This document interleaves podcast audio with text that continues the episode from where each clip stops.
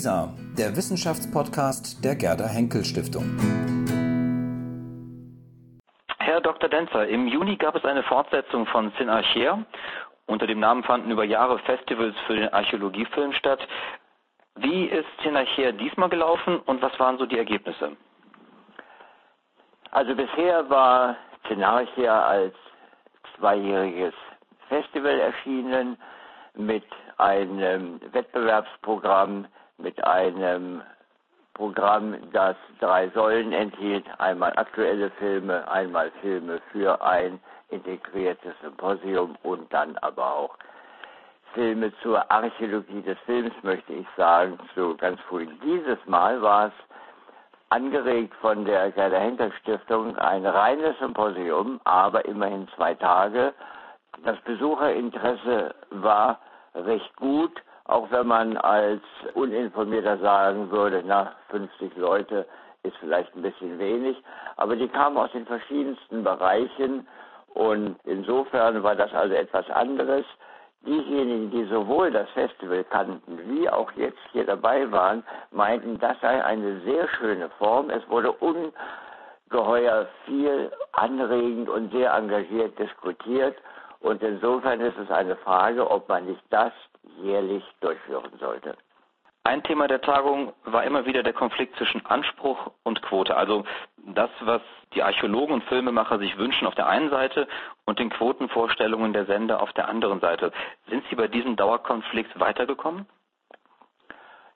Also wir haben diesen Konflikt natürlich seit langem bemerkt. Es wird immer wieder diskutiert, nicht nur in unserem Kreise, sondern auf sehr, sehr breiter Basis in den jährlichen Tagungen der AGDOC, also der Arbeitsgemeinschaft Dokumentarfilm anlässlich der Berlinale immer.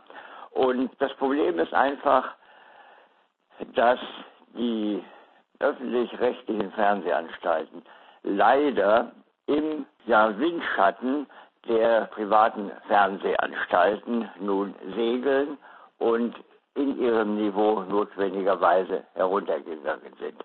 Mit Quote ist ein Maßstab gesetzt, der zwar die Häufigkeit des Anschaltens von Fernsehgeräten misst, ganz objektiv misst, der aber überhaupt nichts über die Qualität aussagt und auch nichts darüber, was nun wirklich gesehen wird.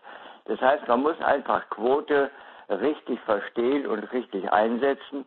Und wenn es darauf ankommt, viele Geräte eingeschaltet zu wissen, sagen wir mal wie bei Mario Barth oder bei großen Fußballspielen, nicht? dann kann man sagen, gut, wir haben das und das erreicht. Hier ist es so, dass oft die Quote bei den Archäologiefilmen im deutschen Fernsehen herangezogen wird als Begründung, dass sie akzeptiert sind. Man muss aber bedenken, dass die Einschaltzeiten sehr gut sind. Im Vorabendprogramm sind sie einfach sehr gut. Ob dann geguckt wird, ist eine andere Sache. Und dann ist es so, dass durch die Hinwendung zu exotischen Landschaften, zu Landschaften, die man als Tourist gerne besuchen würde, man sich die Sachen auch ansieht, egal ob sie fachlich richtig sind. Es ist das große Verdienst von Frau Greichen seinerzeit, die Archäologie überhaupt so populär gemacht zu haben, denn noch in den 90er Jahren war es als eigenes Fach in den Landesbildstellen zum Beispiel nicht erhältlich, kam gar nicht vor. Das ist ganz anders, aber es äh, arbeiten ja nun sehr, sehr viele in diesem Bereich und da lässt es sich denken, dass da nicht immer auf Qualität geachtet wird. Sie sprechen Qualität an. Sind Sie bei der Tagung auch zu einer Vorstellung gekommen, wie denn eigentlich ein wirklich guter Archäologiefilm aussehen müsste? Haben Sie da eine Vorstellung von, ist darüber diskutiert worden? Gibt es da Ansätze oder vielleicht auch ganz konkrete Konzepte, wie ein guter Archäologiefilm aus Ihrer Sicht sein müsste? Also ich bin ja zu dieser Tagung überhaupt erst gekommen, weil ich Anfang der 80er Filme gemacht habe für das Wikinger Museum Heiterbu anlässlich dieser großen Grabung, als das erste Wikingerschiff auf deutschem Boden ausgegraben wurde. Und ich habe dann erfahren, dass es internationale Festivals für den Archäologiefilm gibt.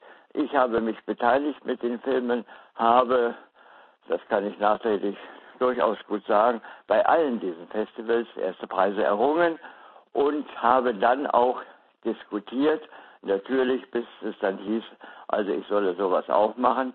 Und ich muss sagen, die französischen Filme, nehmen wir einfach Gedeon-Programm, die auch bei Arte laufen, die erfüllen in guter Art und Weise, wie man so etwas macht, wie man so etwas machen kann. Wir haben die deutschen Filme des längeren Formates selten im Programm gehabt, weil sie einfach zu viele, ja, zum Teil Fehler haben und wir daher lieber ausländische Produktionen genommen haben, wenn ich auch sagen muss, dass auch die zum Teil im Niveau runtergehen, wie es bei der BBC zum Beispiel zu bemerken war. Ganz konkret gesprochen, was sind denn Kriterien für einen guten archäologischen Film? Also wenn Sie jetzt die französischen Filme ansprechen, was machen die anders als beispielsweise Filme, die in Formaten laufen wie Terra X oder Schliemanns Erben oder wie auch immer die Formate heißen? Also ich sage erst mal pauschal bei diesen deutschen Filmen in der längeren Laufzeit, ohne jetzt Autoren zu nennen, es sind ja auch verschiedene da, aber es wird vorgegeben, eine bestimmte Machart von den Sendeanstalten. Das ist einmal schon nicht innovativ, sondern genau das Gegenteil, wenn ich mich an Format auch im inhaltlichen Vorgaben halten muss.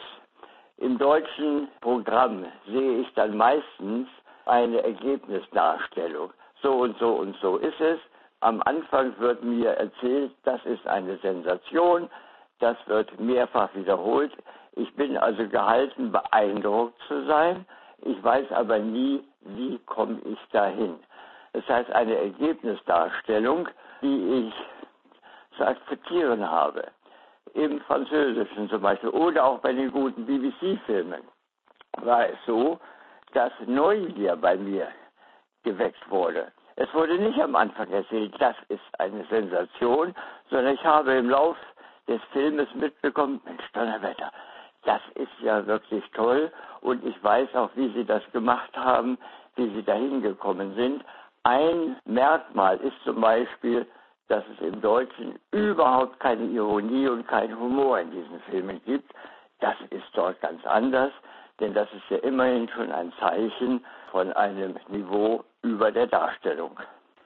Ein Schwerpunkt der Tagung waren auch die Forschungsvideos unseres Wissenschaftsportals LISA. Wie sind unsere LISA-Videos besprochen worden? Gab es da Kritik, Anregungen? Wie sind die überhaupt angekommen?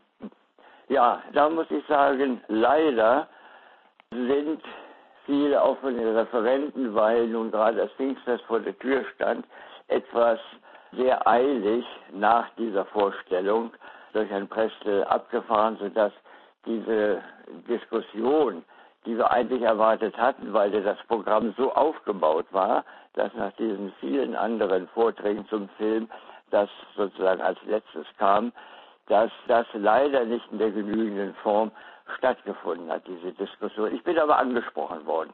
Also, knapp dazu, einmal haben viele gesagt, es ist schwer zu finden im Programm. Die wichtige Frage kam eigentlich von Professor Chotes an Herrn Pressle, der sagt, was soll das eigentlich, was haben Sie für ein Ziel, was möchten Sie damit? Und auf diese Frage ist also keine Antwort gekommen. Ich möchte es mal so formulieren hat die Gerda Henkel Stiftung zum Beispiel ein Interesse daran, diese gleichzeitig als Nachweis für ihre vielen großen Forschungsvorhaben einzusetzen, wie es also die DFG damit macht. Oder sollen es Filme sein, die andere Leute anlocken? So, zum Anlocken ist zu sagen, man findet, das wurde also von vielen gesagt, man findet sie zu schwer um jetzt für diese Internethopper plötzlich darauf zu landen. Das ist die eine Sache. Die zweite Sache ist, für Wissenschaftler ist das Dargestellte doch etwas zu flach, zu wenig herausfordernd. Das waren also diese beiden, ja, zugespitzten Meinungen, die ich so gehört habe. Kommen wir noch einmal zurück zu Szene Archer. Wie wird es weitergehen? Wo werden in Zukunft Archäologiefilme in Form eines Festivals zu sehen sein? Es sind einige Interessenten da, die Szenarchia weitermachen wollen. Ein Ort könnte zum Beispiel Köln sein, ein Ort könnte Brandenburg sein. Ich war jetzt gerade in Wien, da würde auch so etwas gemacht werden wollen von einer Arbeitsgruppe Archäologie. Da könnte man dann sagen, da ist Szenarche mit seinem Verständnis dort auch vertreten. Es ist ein Interesse da, es weiterzumachen, wenn auch gesagt werden muss, dass in Deutschland leider stimmt dieses Pauschalurteil, die Archäologen uninteressiert sind.